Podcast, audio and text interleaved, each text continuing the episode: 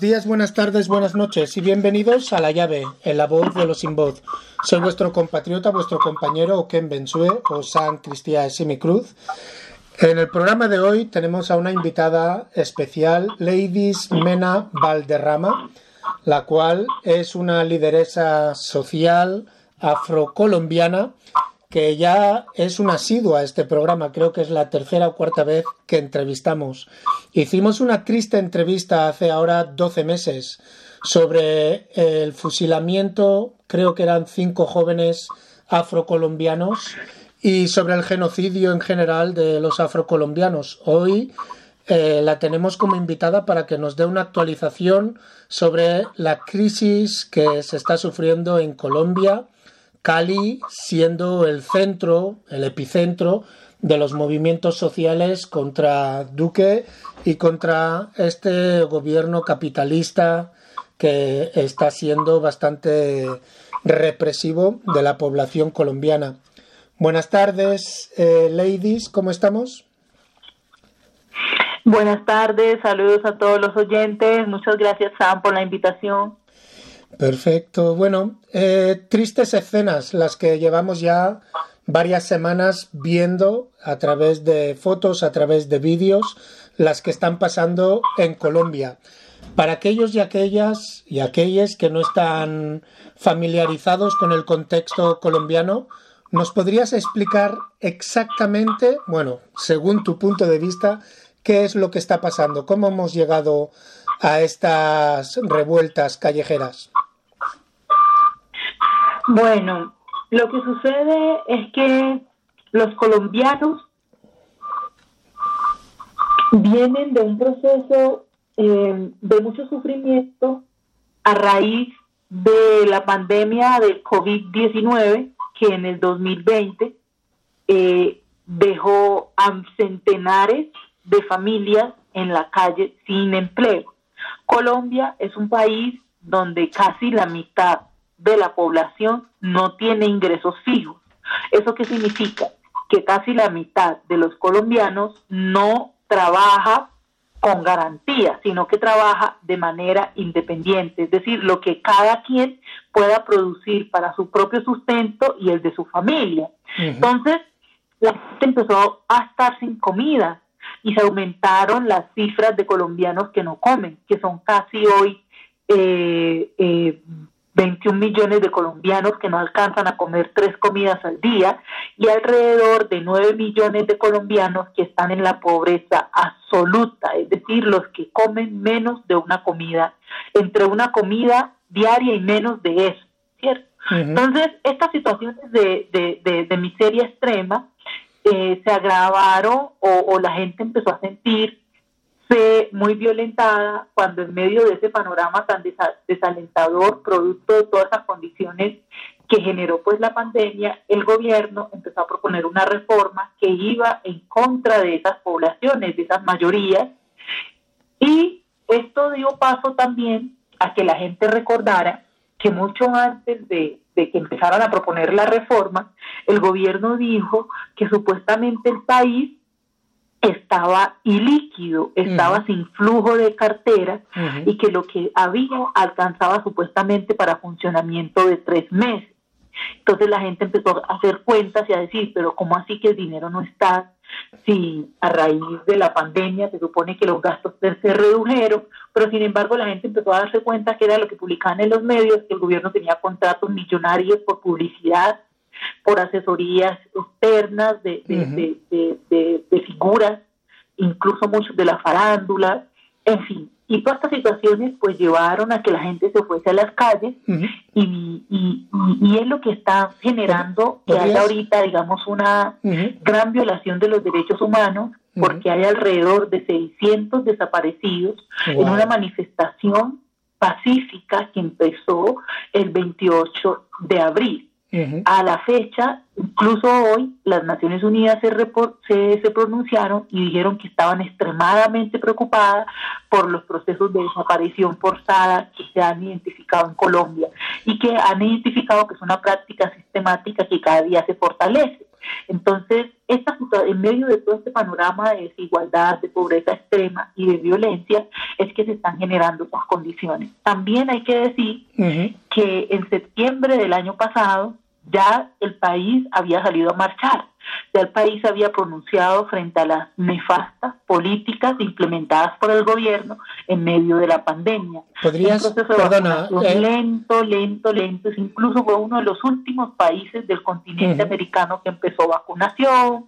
Eh, con, con, con, reportes de corrupción al interior de este plan de vacunación. En, en, varias ciudades principales, las autoridades de control empezaron a investigar el mal manejo que estaban dando a las vacunas, eh, se, se identificó que los centros de salud que tenían, digamos, las unidades de cuidados intensivos, no contaban con los implementos necesarios. Es decir, fue una serie de irregularidades, una tras otra, que fue dando paso a que ya la gente dijera no más y es por eso que la gente salió a las calles para llamar la atención del gobierno. Una pregunta, y es algo muy histórico, porque hacía mucho tiempo en el país no se daba una manifestación de estas magnitudes. Perdona que te corte, ladies. Eh, cuando hablas de las políticas, ¿cuáles son las políticas que el pueblo está en contra? Las políticas que, ¿cuáles son las políticas que Iván Duque Márquez eh, quería cambiar o ha conseguido cambiar que el, que el pueblo estaba en contra? Por favor. Bueno, entre esas políticas está la de la reforma tributaria que el gobierno la propuso y que prácticamente a los pobres los llevaba a la quiebra o los lleva a la quiebra si se aprueba, porque están queriendo sacar recaudo de personas pobres que ganan incluso alrededor de 400, 600 dólares al mes, eh, que son personas pues profesionales acá, que han estudiado y que, y que acceden a ganar un sueldo profesional que oscila entre 400 y 600 dólares mensuales. Estas personas, eh, pues son la mayoría del país, desafortunadamente. También el país cambió la medición de la pobreza, el gobierno, para que supuestamente los pobres se redujeron, lo que hicieron fue bajar el rango del análisis. ¿Qué significa eso? Que antes, de acuerdo a las convenciones internacionales, producto del índice Gini, con el que las Naciones Unidas miden las necesidades básicas insatisfechas de los países miembros, una familia que ganase alrededor de 100 dólares al mes es una familia pobre. En Colombia lo cambiaron y si una familia logra ingresos de 100 dólares, alrededor de 100 dólares al mes, ya no es pobre, supuestamente el gobierno. Luego viene la reforma a la salud.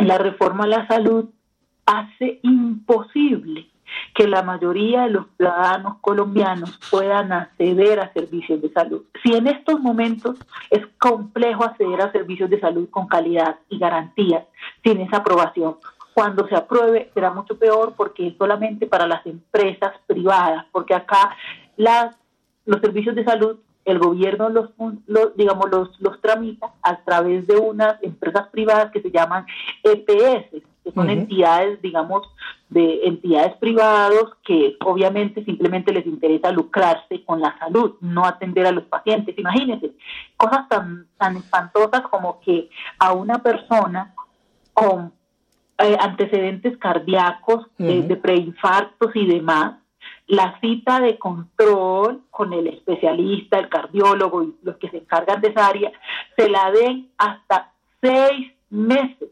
Seis meses una persona que está propensa a sufrir infarto. Que una persona de riesgo, ¿no? También a las personas que tienen diagnosticadas de depresión cita con psiquiatra o psicología según la profundidad de la misma cada cuatro meses. En eso, ¿desde qué perspectiva de salud es que el gobierno se está pensando la salud? Y no hablemos de las otras enfermedades, digamos las que llaman enfermedades de salud pública, en donde la mayoría de las mismas, eh, las condiciones de salubridad de los hospitales son lamentables, porque pues las inversiones se desaparecen, porque claro, las EPS se enriquecen ellas y, y lo que hacen es cuando hay intervenciones que cambian de nombre, cambian de razón social pero el dinero que roban a la gente, pues nadie lo devuelve, digamos. Entonces, estas reformas están dificultando que, que, haya un crecimiento social y, y por eso es tan histórico lo que ha pasado, porque en el siglo XXI Colombia nunca se había manifestado como se está manifestando en estos momentos a partir del 28 de abril para acá. Aquí me trae a, la siguiente pregunta, ladies. Eh, ¿quién, ¿Quién está organizando, o sea, desde la percepción que tenemos desde el otro lado del Atlántico, aunque en nuestro corazón ya sabes que está en el choco, eh, la, percepción que tenemos es que mayoritariamente son sindicatos, eh, asociaciones y grupos de estudiantes. ¿Quién está realmente, quién, quién es el pueblo, quién es la sociedad civil, cuál es el tejido que ha conseguido movilizar de esta manera para mí tan honorable al pueblo colombiano? Bueno, esta movilización está siendo o empezó organizada por sindicatos de trabajadores, como el sindicato de maestros, de profesores, estudiantes, estudiantes universitarios sobre todo, eh, también centrales, eh, digamos, de, de, comunidad campesina, de comunidades indígenas, comunidades rurales y comunidades afrodescendientes, porque pues desafortunadamente Colombia tiene el título del tercer país más desigual mm. del mundo, el de Haití, ¿cierto? Imagínense esos niveles, cómo serán de horroroso que, que, que, solamente a Colombia en el continente le gana pues Haití, que las condiciones de Haití son muy, muy distintas. Pero entonces esas, esas comunidades son las que han estado digamos, promoviendo el paro. También algunos congresistas después de ver cómo la gente se movilizó y se organizó, han sentado su posición y han servido como plataforma para apoyar y visibilizar, porque hay mucha censura de parte pues de, los medios de comunicaciones a, las actuaciones de las movilizaciones, hay muchos de señalamiento del gobierno, incluso han dicho que las marchas son financiadas por grupos eh, delincuenciales como, como grupos guerrilleros eh, y demás. Y se ha visto muchísima violencia en las calles, pues al punto de que van casi 40 personas asesinadas en medio de las manifestaciones. Hoy murió un estudiante que hace seis días recibió ocho tiros mientras estaba desarmado pacíficamente, abrazando a los policías en una manifestación, ¿cierto? Cuando ya la manifestación terminaba, eh, le, le, dispararon eh, como 13 veces y, y 8 de los tiros eh, impactó en su humanidad. Eh, hay, hay, casi 600 desaparecidos, ¿cierto? Y, y, la respuesta del gobierno no es llamar como a la cordura, incluso hay videos donde gente de civil sale con armas largas a, a, atentar a los manifestantes, incluso armas prohibidas para civiles, eh, que, que uno no entiende cómo es posible que en zonas urbanas y, de, y, de, y de habitación familiar esto pase y que el gobierno, digamos, no se mencione. Bueno, en este punto me gustaría dejaros con el primer descanso musical.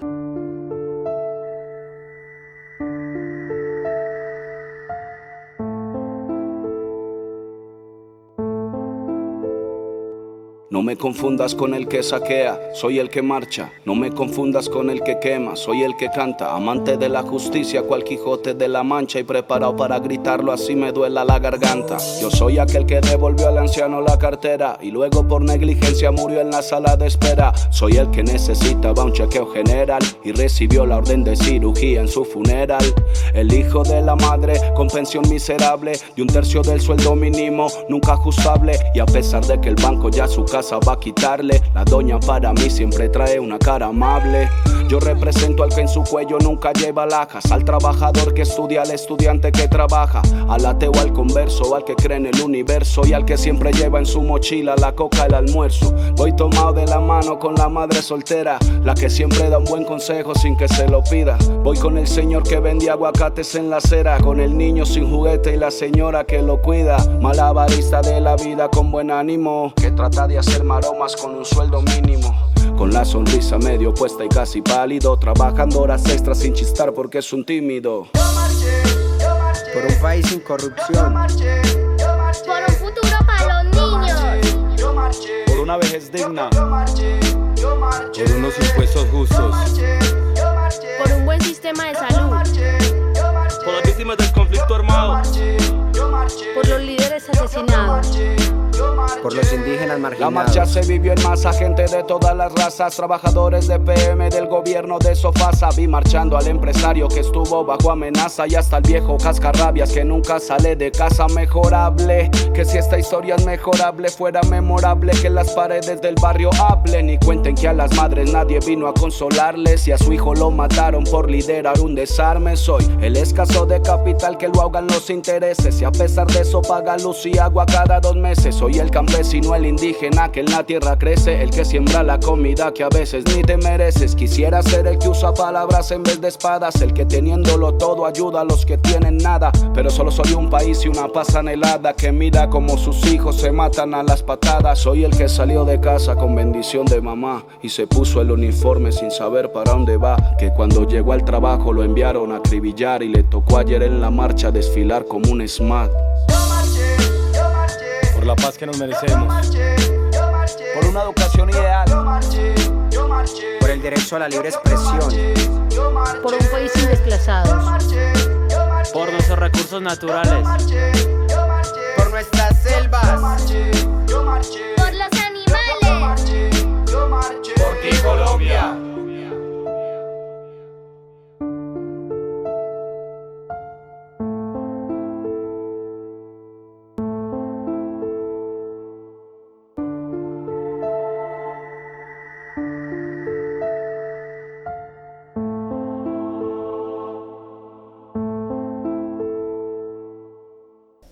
Bienvenidos de nuevo a La Llave, en la voz de los sin voz.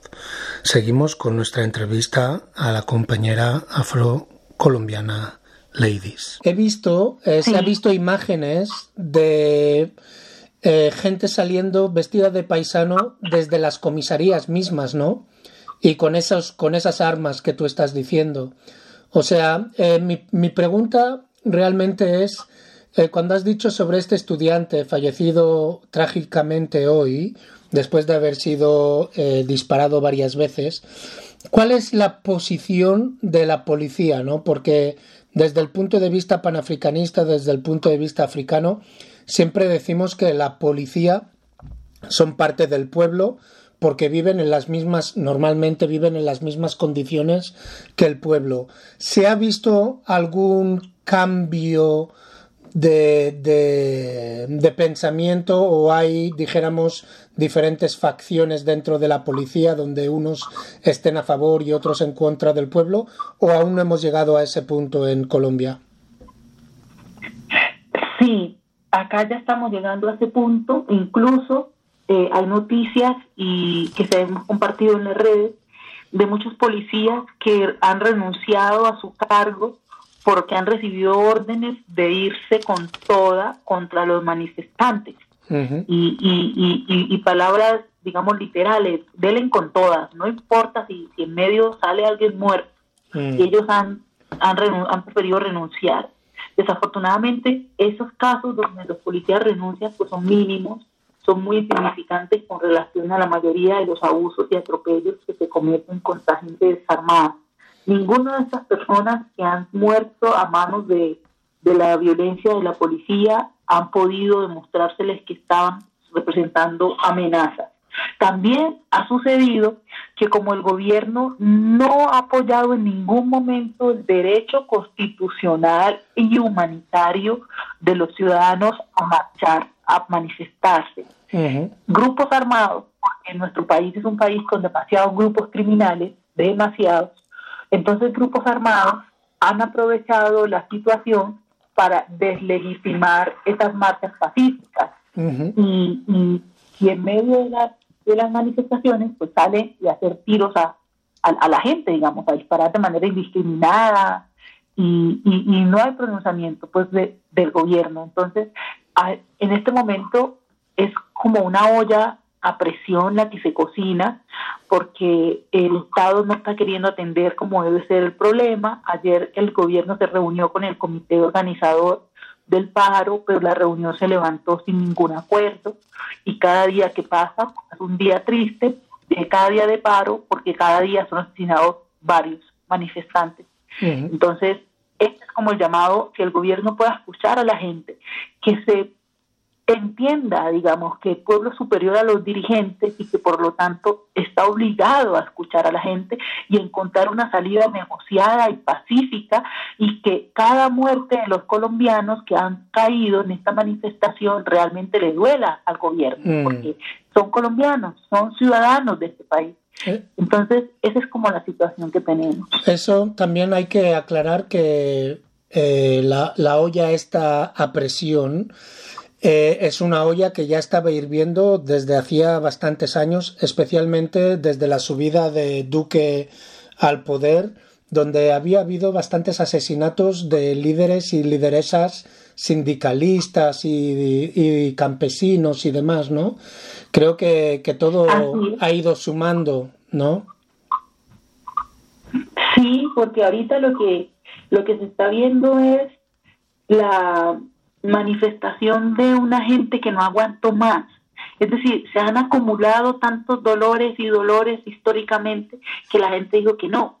En, en el, en el gobierno del presidente se incrementaron los asesinatos de líderes de defensores de derechos humanos hasta el punto que las Naciones Unidas declarase que Colombia era uno de los países más peligrosos para ser defensor de derechos humanos, para ser defensor ambientalista, para ser defensor de páramos, de Amazonía. Es decir, cualquier alusión a derechos humanos en Colombia es una lápida, es cargar un ataúd en la espalda. Y el gobierno no ha sido contundente en rechazar esas persecuciones y asesinatos de esos, de esos líderes. Eh, el, el desabastecimiento de alimentos, los campesinos colombianos casi cada tres meses tienen que estar botando la cosecha porque no hay cómo venderla, porque a raíz de las malas políticas económicas del gobierno, estas poblaciones no, no se les paga el precio justo por lo que producen. Y producir alimentos es muy duro, implica muchísimo trabajo, demasiadas horas, ¿cierto? De, de- de demasiada fuerza, demasiada labor. Pero sin embargo, el gobierno quiere que ellos regalen prácticamente el, el, el, el- producido, pero sin embargo se les compra a los intermediarios, que son los que surten los grandes supermercados, que son de, los dueños, digamos, de los políticos, muchos de hijos, hijos de políticos, muchos de ellos son dueños de esos grandes supermercados. Entonces, hay muchas situaciones de, de- de malestar que dieron lugar a esta manifestación. Y como digo, nunca antes en, en el siglo XXI Colombia había tenido una manifestación de estas proporciones. O sea, que estás orgullosa. Me gustaría saber dónde se sitúa nuestra comunidad, la comunidad afro, la comunidad afrocolombiana afrodescendiente, dónde se sitúa en todo este meollo. Normalmente sabemos que cuando hay discriminación, cuando hay opresión, nuestra comunidad, dijéramos, es la que está al final de la cola. Me gustaría saber eh, cómo está vista la lucha desde nuestra perspectiva como afrodescendientes en el, en el complejo de esta movilización social que se está llevando a cabo en Colombia ahora mismo. Bueno, las comunidades afrodescendientes están también en la, en la lucha, están en estos momentos dentro del paro nacional, en todos los municipios de mayoría afrodescendiente, la gente ha salido a marchar, ha salido a manifestarse y en las otras ciudades también se ha podido ver la participación de la gente, porque pues eh, eh, estas situaciones que están ah, afectando al país son situaciones que han venido afectando a la gente negra desde hace mucho tiempo. Ahorita el resto del país se está dando cuenta de eso, pero la gente negra ha venido sufriendo por falta de agua potable, por falta de acceso a educación, por falta de garantía de derechos desde hace siglos. Entonces, la protesta siempre ha estado allí como una forma de manifestación. Eh, incluso se han convocado diálogos eh, para, para pensar en las estrategias que se van a proponer, eh, digamos, en aras de lograr siempre una salida dialogada a cualquier conflicto, porque como comunidad afrodescendiente somos partidarios de la vida, somos partidarios del amor y de la fraternidad, y entonces nuestra apuesta es siempre desde las artes, desde el diálogo, desde la hermandad, desde el compartir. Entonces se han encontrado escenarios donde las comunidades han, han realizado comidas, digamos, en medio de la manifestación. ¿cierto? Y repartiéndola a la gente, a- ayudando como a, a construir esos lazos de hermandad. Eh, desafortunadamente, en el comité negociador con el gobierno no hay representación de las personas afrodescendientes, eh, pero bueno, esperamos que, se puedan lograr unos resultados que, nos incluyan y que, que ayuden a que esa deuda histórica del país con las poblaciones afrodescendientes pueda ir disminuyendo. Perfecto, muchísimas gracias. Esto, bueno, me gustaría saber eh, desde aquí, a ver, te he oído hoy hablar de las Naciones Unidas eh, haciendo una denuncia o eh, mostrando su preocupación. desde aquí nos da la sensación de que lo que es la comunidad internacional no está haciendo mucho eco de lo que está pasando, ¿no? las noticias nos llegan realmente un poquito con parches y nos llega más por las redes sociales que por los medios de comunicación tradicionales. Eh, me gustaría saber desde Colombia cómo se está viviendo la respuesta de la comunidad internacional. Bueno, eh, hay como dos, dos formas de verlo. Lo uno es que nosotros desde eh, acá como, como colombianos que estamos aquí viviendo la situación real, en tiempo real, hemos encontrado más apoyo en los medios de comunicaciones de los países extranjeros que en los propios medios de comunicaciones del país. Incluso los medios han sacado noticias falsas alrededor de las manifestaciones, mientras que eh, la prensa internacional que ha estado acompañando y siguiendo las manifestaciones, incluso como cuatro medios internacionales, Washington Post, The Guardian de Canadá, eh, eh, el de, en Germany, en, Alemania y otros países han creado como una especie de, WhatsApp para que la gente pueda informar y enviar evidencias de lo que informa, porque al principio los medios de comunicaciones no estaban nacionales, los medios de comunicación nacionales no estaban prestando atención a lo que la gente estaba en las calles y la gente llevaba en las calles día y noche sin descansar, sin parar, hasta que por fin empezaron los medios a reportar.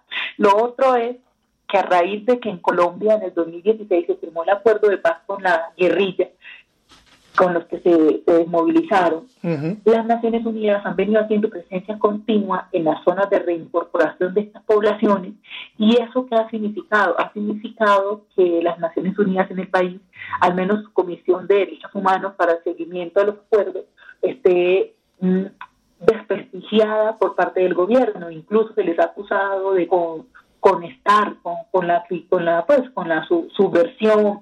Y eso también ha impedido incluso muchos denunciaron eh, de ellos en Cali que fueron atacados por la por la policía con armas. Les dispararon cuando llegaron a intervenir cierto y a promover los derechos humanos de, los manifestantes.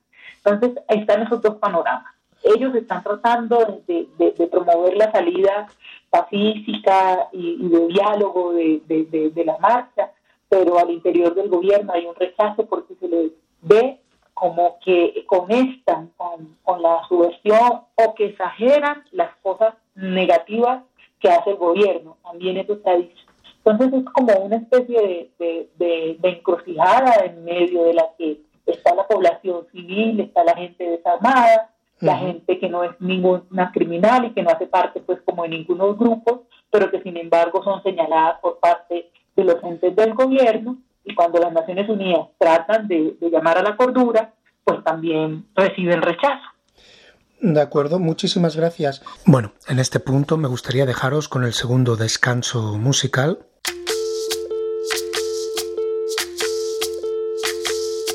Soy soy lo que dejaron, soy toda la sobra de lo que se robaron. Un pueblo escondido en la cima. Mi piel es de cuero, por eso aguanta cualquier clima. Soy una fábrica de humo, mano de obra campesina para tu consumo. Frente de frío en el medio del verano, el amor en los tiempos del cólera, mi hermano. El sol que nace y el día que muere, con los mejores atardeceres. Soy el desarrollo en carne viva, un discurso político sin saliva.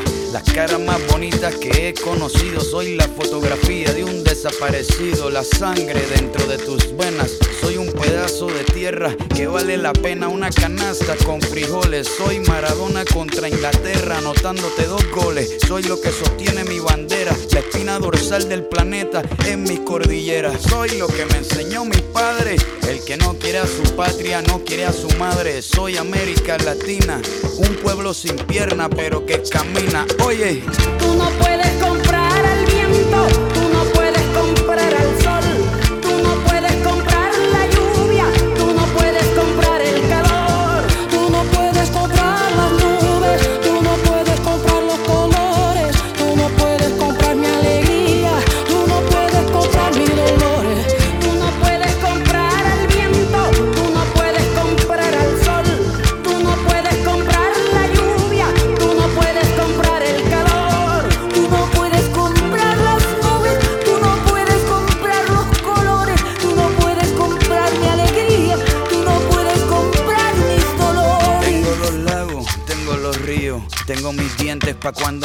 sonrío, la nieve que maquilla mis montañas. Tengo el sol que me seca y la lluvia que me baña. Un desierto embriagado con peyote, un trago de pulque para cantar con los coyotes. Todo lo que necesito.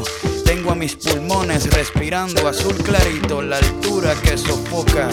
Soy las muelas de mi boca, mascando coca. El otoño con sus hojas desmayadas, los versos escritos bajo la noche estrellada.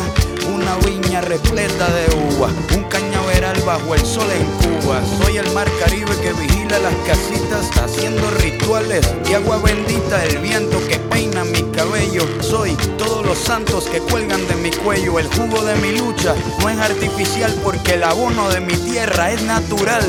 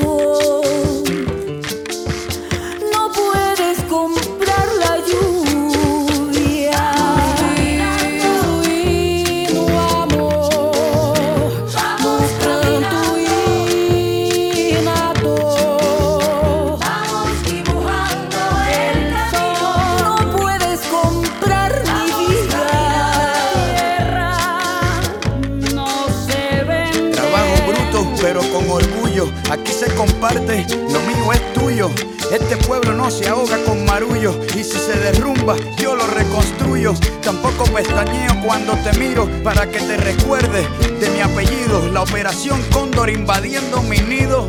Perdono, pero nunca olvido. Oye.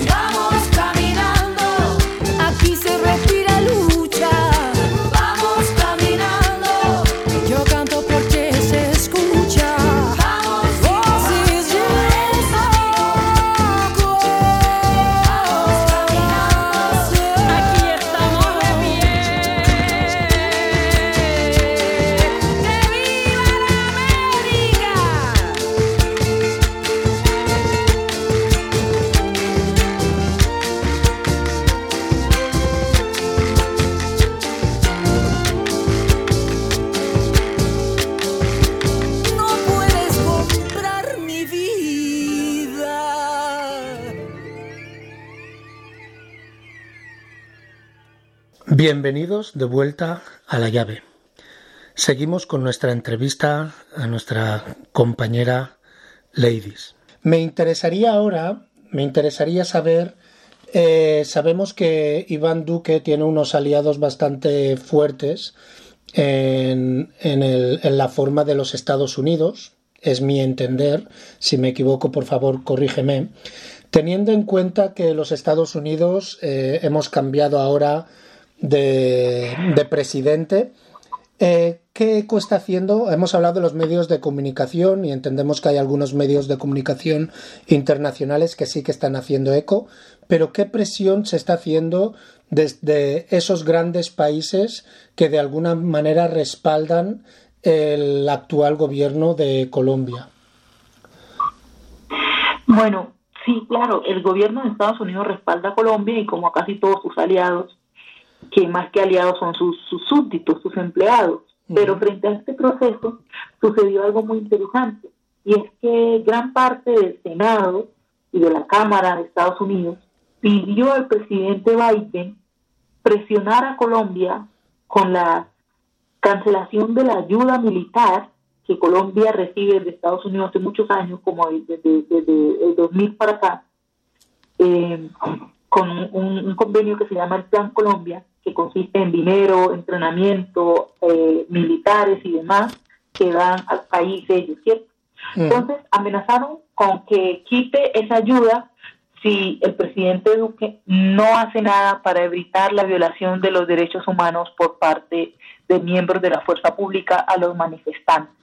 Y esa petición escaló al punto que el presidente John Biden se, eh, se pronunció y le dijo pues al, gobierno que, esperaba que se resolviera la manifestación sin violación de los derechos humanos y sin denuncias de brutalidad policial, cosa que, quizás hizo eco, pero que antes de estas, estos pronunciamientos de las del Congreso y la Cámara de Estados Unidos, el gobierno no había no, se había reunido con la gente. Como les digo, el paro inició en, el 28 de mayo de, de abril y solamente ayer el, el, sí, el lunes fue la primera reunión. Entonces, quizás eso hizo eco porque pues es una relación muy fuerte comercial que Colombia tiene con, con Estados Unidos y aquí eh, ellos dejaron notar su descontento con la situación. Entonces, también quizás eso puede incidir. Igual otros, otros estados como la Unión Europea se pronunciaron se, pronunciaron solicitándole al, presidente que atendiese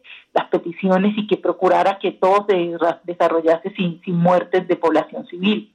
Entonces, quizás eso haya logrado que el gobierno preste un poco de atención. Y también porque, como digo, nunca antes había visto una manifestación de estas magnitudes en tanto tiempo. Entonces, eso quizás le dice al gobierno que la gente está tan cansada que está dispuesta incluso a morir en las calles, como ha venido pasando. Eso es importante. Eh, me gustaría saber también cuál es el apoyo que se está recibiendo de vuestros países vecinos. Eh, obviamente el primero que me viene a la mente es Venezuela, del que sabemos hay casi una frontera abierta entre Colombia y Venezuela, donde ambos ciudadanos y ciudadanas atraviesan casi diariamente. Y cualquier otro país, eh, dijéramos que políticamente no está de acuerdo con Duque. ¿Hay algún apoyo que se esté dando a la población, aunque sea moral o para de plataformas o de los sindicatos? Eh, ¿Cuál es la, la, ayuda que está recibiendo el pueblo en estos momentos tan críticos de los otros pueblos, no a nivel político, pero de los otros pueblos en lo que mal llamamos Latinoamérica, desde aquí, Occidente? Los países de Latinoamérica han manifestado su solidaridad con Colombia. Casi todos han hecho manifestaciones al interior de sus de sus países, digamos, en, señal de apoyo.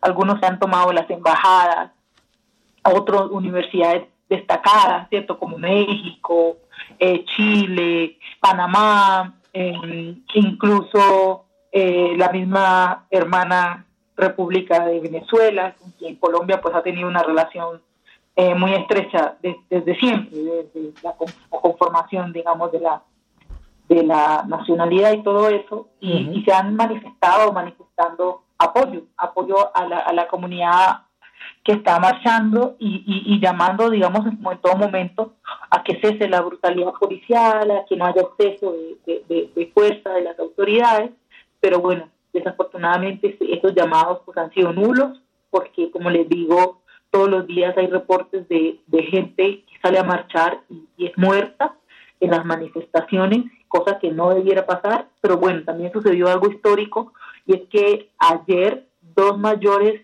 eh, un mayor y un general de la policía en Bogotá, la capital de nuestro país, fueron capturados por la muerte a golpes de un joven de 24 años por parte de la policía. Fue, fue capturado pues en las manifestaciones y, y, en la estación al parecer lo, lo golpearon tantas veces que el joven lo tuvieron que llevar al hospital y bueno, murió días después también. Y, y, ese es como también un suceso que es, totalmente novedoso, se castiga o se captura a altos mandos por el asesinato o la muerte en custodia de un ciudadano desarmado. Mm. Muy interesante, ¿no? Eso, esto es algo histórico y también eh, da esperanzas de que eh, podría haber justicia para los otros 39 que han sido asesinados de momento, más los 600 desaparecidos.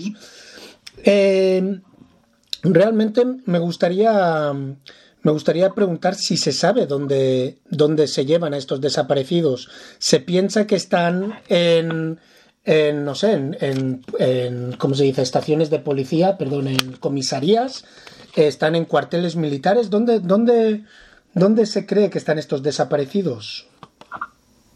Bueno, esa es una pregunta bien compleja porque se supone que no deberían haber desaparecido, porque eh, el, si la policía los captura, los debe llevar a los cuarteles. Y los cuarteles, pues no son centros de desaparición, son cuarteles de retención momentánea, mientras se presenta al, al capturado a un juez de garantía. Y el juez de garantía es el que se determinará el lugar final de este sujeto, que será la cárcel o en lugar de reclusión o la cárcel domiciliaria o dejarlo en libertad con pleno derecho de ciudadano civil.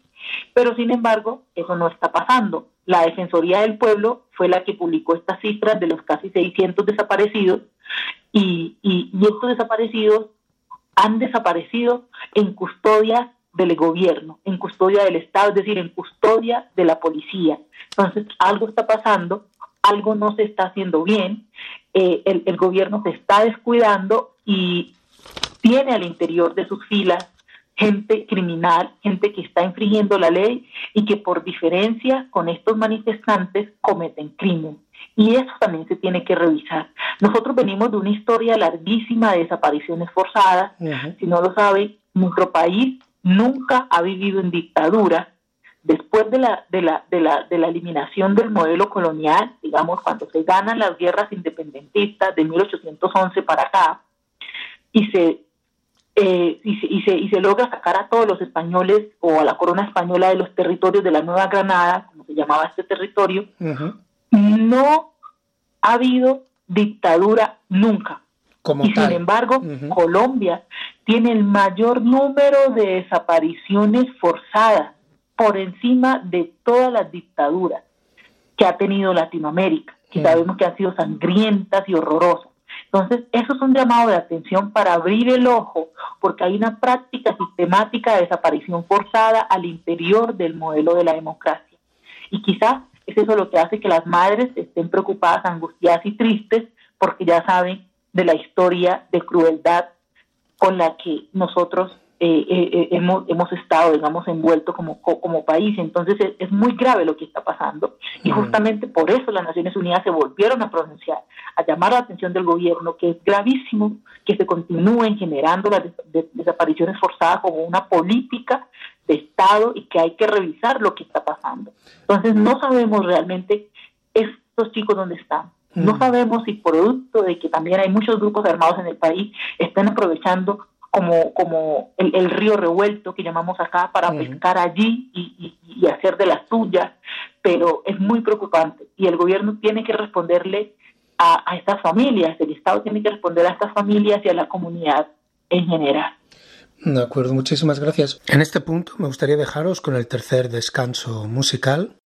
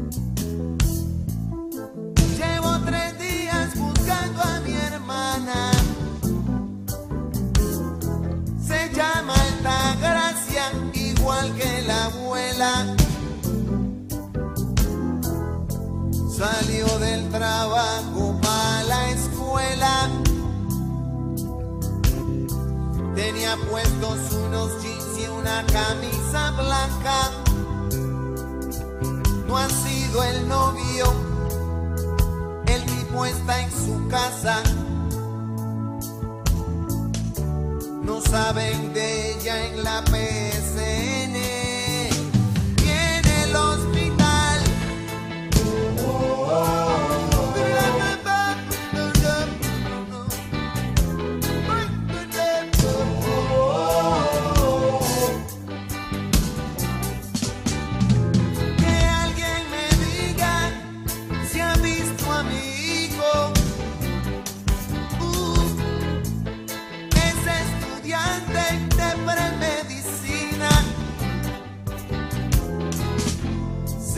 Llama Agustín y es un buen muchacho. Uh, a veces es terco cuando opina. Lo han detenido. No sé qué fuerza.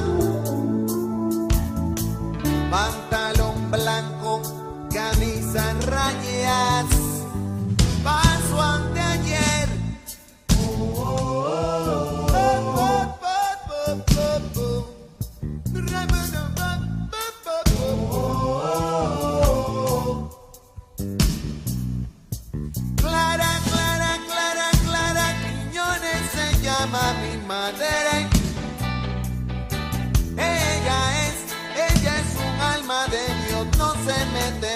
Nadie.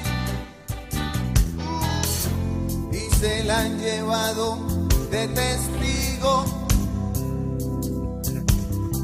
por un asunto que es nada más conmigo. Y fui a entregarme hoy por la tarde. Y ahora di que no saben quién se la llevó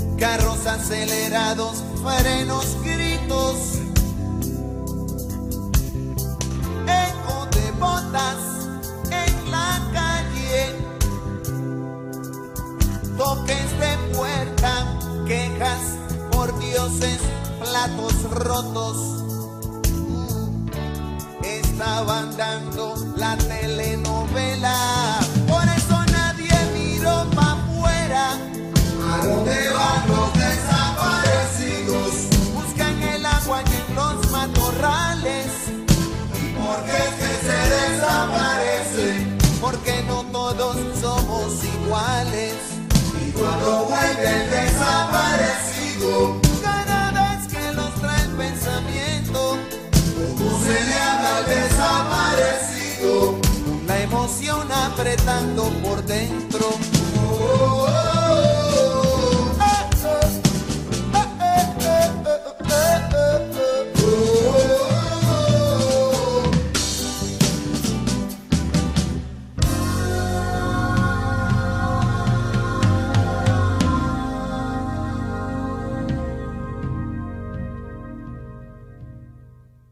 Bienvenidos de nuevo a la llave. Entramos ya en la recta final de esta entrevista sobre la situación de Colombia. Una pregunta para aquellos que no, no conocemos la geopolítica local de, de Colombia.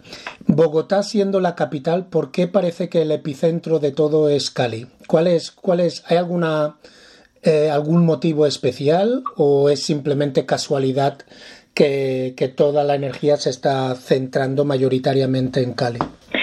Bueno, lo que pasa es que eh, Cali eh, fue la, la ciudad donde empezaron las primeras muertes y desapariciones cuando comenzó la manifestación. Incluso el mismo, el primer día, el 28 de, de abril, que fue el primer día de las manifestaciones, dos chicos murieron producto del encuentro y el choque con la fuerza pública, con la, con la policía. Entonces, ¿eso qué hizo? Eso hizo que la ciudad, de alguna manera, se airara y, y, y, y algunos manifestantes pues incineraron carros, eh, pues vehículos de, la, de, transporte público, señal de rechazo y de, de, de, repudio, digamos, de que un civil desarmado muera pues a manos de, la fuerza pública. Y esta situación que conllevó, conllevó la contracción del Estado a militarizar la ciudad. Incluso armamento y artillería que está prohibida por los derechos inter, eh, por, los derechos internacional humanitario fue uh -huh. a rodar en Cali, una ciudad capital, una ciudad urbana, donde se supone que, que, hay población pues civil desarmada y eso llamó la atención de la gente, lo que hizo fue que la gente saliera a las calles, ¿cierto? Porque lo entendió como un, un, un reto del gobierno. Un, y a raíz de eso, Cali uh -huh. se ha convertido en el centro, mmm, digamos que más retumba en los medios porque fue la primera ciudad donde el gobierno militarizó y envió, como digo, armamento y artillería pesada que creo que ni siquiera llegaron a usar en los enfrentamientos con los diferentes grupos guerrilleros que hay en el país. Entonces, uh -huh. por esa situación, digamos, es que Cali se ha convertido en el epicentro, pero muchas otras ciudades eh, están, digamos, sufriendo lo mismo. Como les contaba, pues Bogotá por primera vez se captura a dos generales, a dos oficiales, a dos policías de alto rango, o un, un general y un oficial, eh, por la muerte de un civil en manos de la policía. En Medellín también eh, se, han, se han hecho manifestaciones multitudinarias.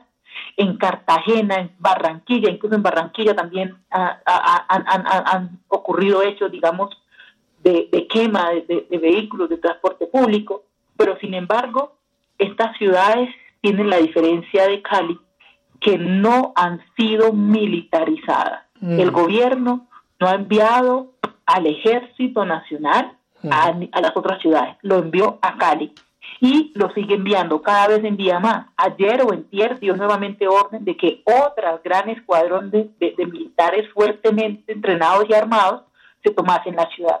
Entonces, eso es lo que ha hecho que la ciudad esté en el ojo del huracán, porque son constantes las situaciones de enfrentamiento, de, de, de digamos, de, muertos que diario dejan las manifestaciones en Cali. Mm, de acuerdo, muchas gracias. Eh, esta situación dantesca me viene a preguntarte ya la última eh, pregunta, eh, que es, ¿y ahora qué? ¿Tú qué crees? ¿Cómo crees que va a acabar esto? ¿Crees que se va a conseguir que no haya esa reforma de la salud, esa reforma tributaria? ¿Cuál crees que va a ser la respuesta del gobierno que nos estás explicando que justo ayer estaba eh, intensificando la, la, respuesta militarizada eh, contra los ciudadanos eh, que están desarmados, bueno, armados con ideología y con mucho amor, pero desarmados en, terma, en términos bélicos. ¿Ahora qué? ¿Cuál, cuál crees que, que, va a ser, eh, cómo crees que va a acabar todo esto desde tu punto de vista y tu experiencia eh, como organizadora, como lideresa y viendo lo que está pasando en tu país? ¿Qué crees? ¿Cuándo crees que va a acabar y cómo? Bueno, yo veo dos panoramas para la finalización de estas sesiones de protesta. La una es la que la historia me ha dicho, la que la historia me muestra, y es que el Estado colombiano tiene grandes prontuarios de tomar justicia de manera eh, oscura, si podemos llamar, con los que se manifiestan, con los que se quejan. ¿Eso qué significa? Que una de las formas de acabar la manifestación es eliminando a través de agentes criminales que trabajan para el Estado, eliminar a los promotores y a los que han frenteado el paro, porque ya ha pasado, ya ha sucedido. Eso es lo que constantemente pasa y la historia está ahí y nos lo dice siempre. Colectivos grandísimos de, de, centrales sindicalistas han sido exterminados en el país por quejarse, por protestar, por alzar la voz. Mm. Eso puede ser lo que siga. El otro panorama es un panorama histórico, como la misma manifestación del momento, y es que por primera vez en la historia moderna de Colombia, el gobierno escuche a la ciudadanía y establezca un diálogo nacional para la consolidación de unas políticas de bienestar desde la ética. Entonces, ojalá sea este el panorama, al menos ya hay un indicio y es la mesa de diálogo con el gobierno y que se retiró una de las reformas que se llamaba reforma tributaria. El gobierno la retiró producto de la presión de la gente en las manifestaciones y que se le, se le argumentó que era totalmente nefasta para la población. Entonces la retiró. Está en este momento discutiéndose el tema de la reforma a la salud la gente sigue diciendo que no y no, esa reforma que han presentado es totalmente violatoria de los derechos humanos y por lo tanto no se debe aprobar. Ojalá también la retiren, pero ojalá este sea el panorama y no el primero que la historia nos ha mostrado, de que se desaparece al que piense distinto, al que argumente y al que se queje y al que proteste y al que sea líder. Ojalá esta mesa de diálogos que se logra instalar con el gobierno nacional el día de ayer de frutos, aunque se levantaron ayer sin ningún acuerdo, se deben volver a sentar y en algún momento acordar, porque el país lo necesita, las nuevas generaciones lo necesitan. Este es un país con inmensamente eh, capacidades de, de, resolución de estos problemas. Nosotros somos el único país quizás con todos los pisos térmicos, lo que significa que tenemos capacidad para hacer la despensa de alimentos del mundo entero porque todo, todo lo producimos, tenemos todos los climas al mismo tiempo.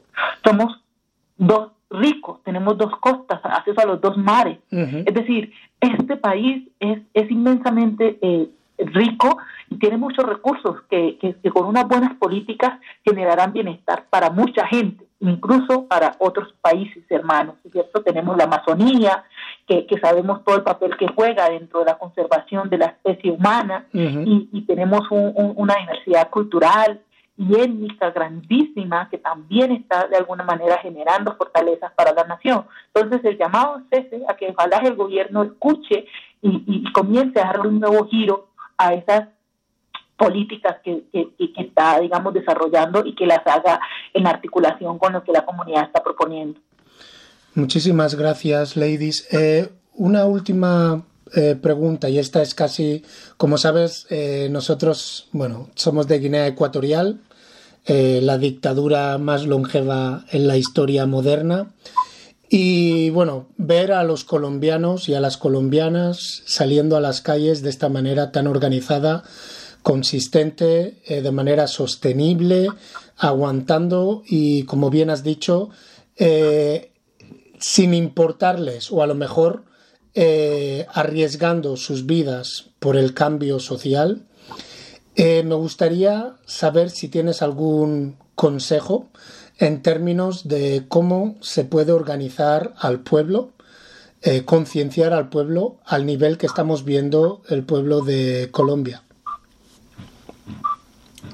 Bueno, sí, desafortunadamente eh, Guinea es un, es un país que ha sufrido los horrores de la dictadura y que pareciese que sus ciudadanos no han hecho conciencia de lo que eso implica. Mm. Es decir, la dictadura es la responsable de que la gente tenga que dejar su propio país y tenga que salir en condición de migrante a otros países. ¿Y eso qué implica? Eso implica que a esta gente se le rechaza cuando llegan a esos otros países y que el país se queda sin gente valiosa para la transformación. Hay que entender las dictaduras como modelos criminales de explotación porque estos gobernantes los que hacen es lucrarse de esos países y sacar las riquezas para los parafiscales en, en, en Europa. Entonces hay que tener conciencia de eso, que los niños guineanos que mueren de hambre, que no tienen salud, que no tienen hospitales y que no tienen escuelas, es por esa dictadura. Es por esa dictadura porque se conectan con los explotadores coloniales y a raíz de esa forma siguen viendo a la comunidad como, como, como un mero cheque.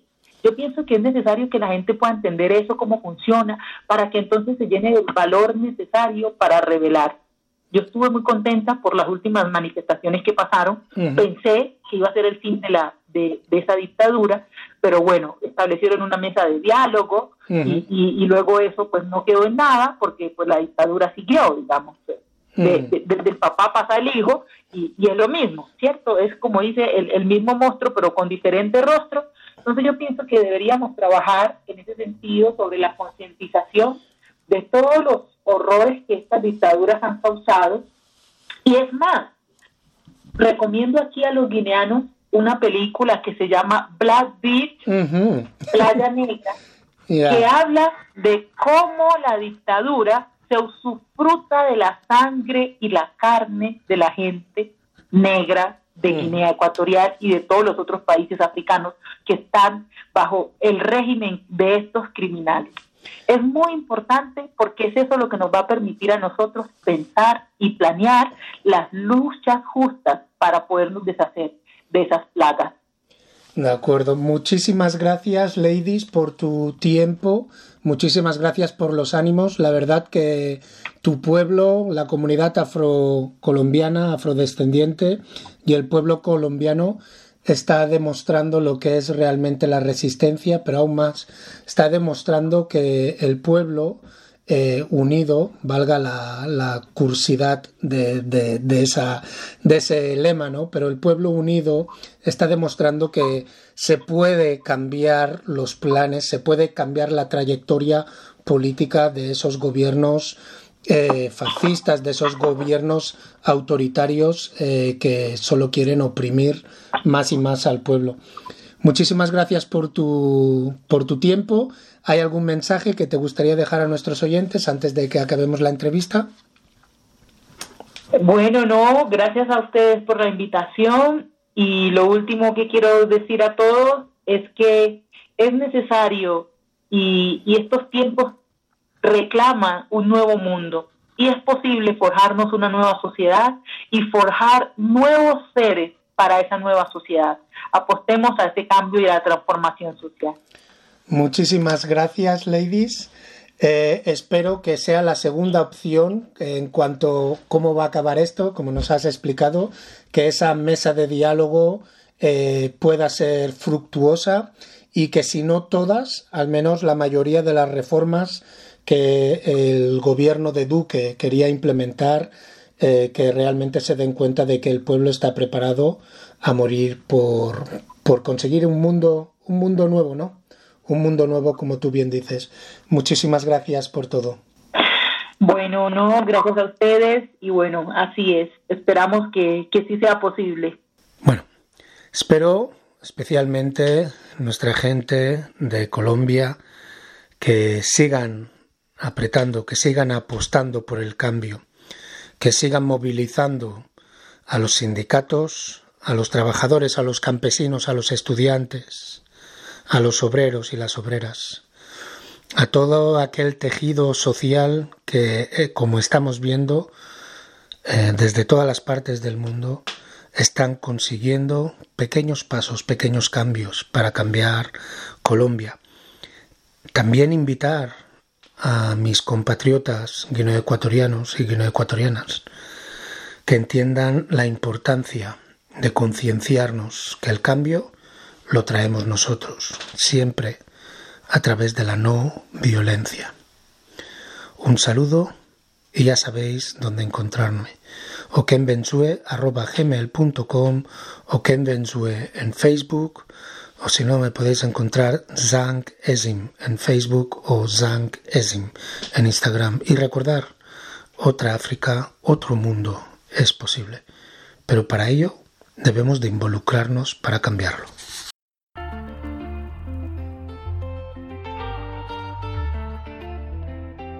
Somos humanos. Yeah. Woo. Down. Dilo. Soy un guerrero que no se rinde, que siempre camina firme. Lo que tú digas no me define, yo sé bien a lo que vine. Tengo una gana que no me dejan dormir hasta no ver bien a mi vieja. Mi libertad no sabe de rea, ya superé lo que me acompleja. Tengo la suerte de no creer en la suerte. Tengo la fe de que hay vida después de la muerte. Tengo la vista de águila, pues en la meta.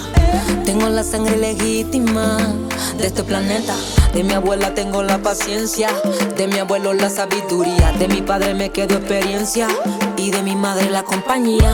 Tengo cosas que antes no tenía, de donde vengo yo hay alegría. No me la quiero dar del Mesías, yo simplemente soy un humano. En vez de hundirte cuando te equivocas,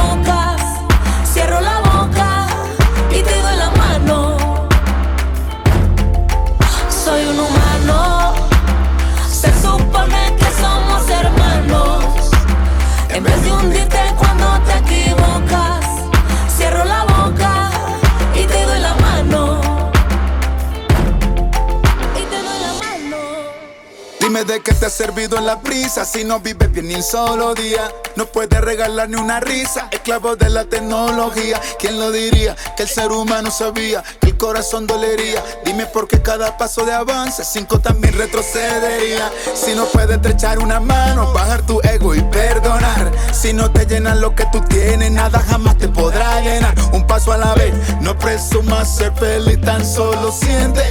Ey, que lo bueno de la vida lo tienes al frente. ey, oh, ae, oh, ae. Agarra la cuerda. oh, ae. Que no se te pierda. Sé que merecemos más, mucho, mucho más, porque somos humanos. Soy un humano. Se supone que somos hermanos. En vez de hundirte cuando te equivocas,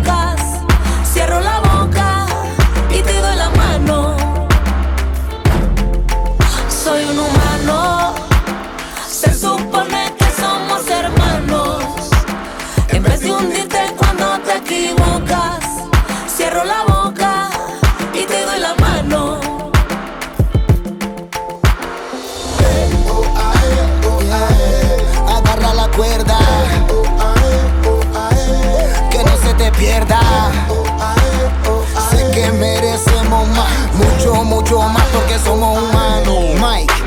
Ey, lograr lo que uno se propone es motivación para los que vienen. Agradece por lo que tienes y cada día más se compone.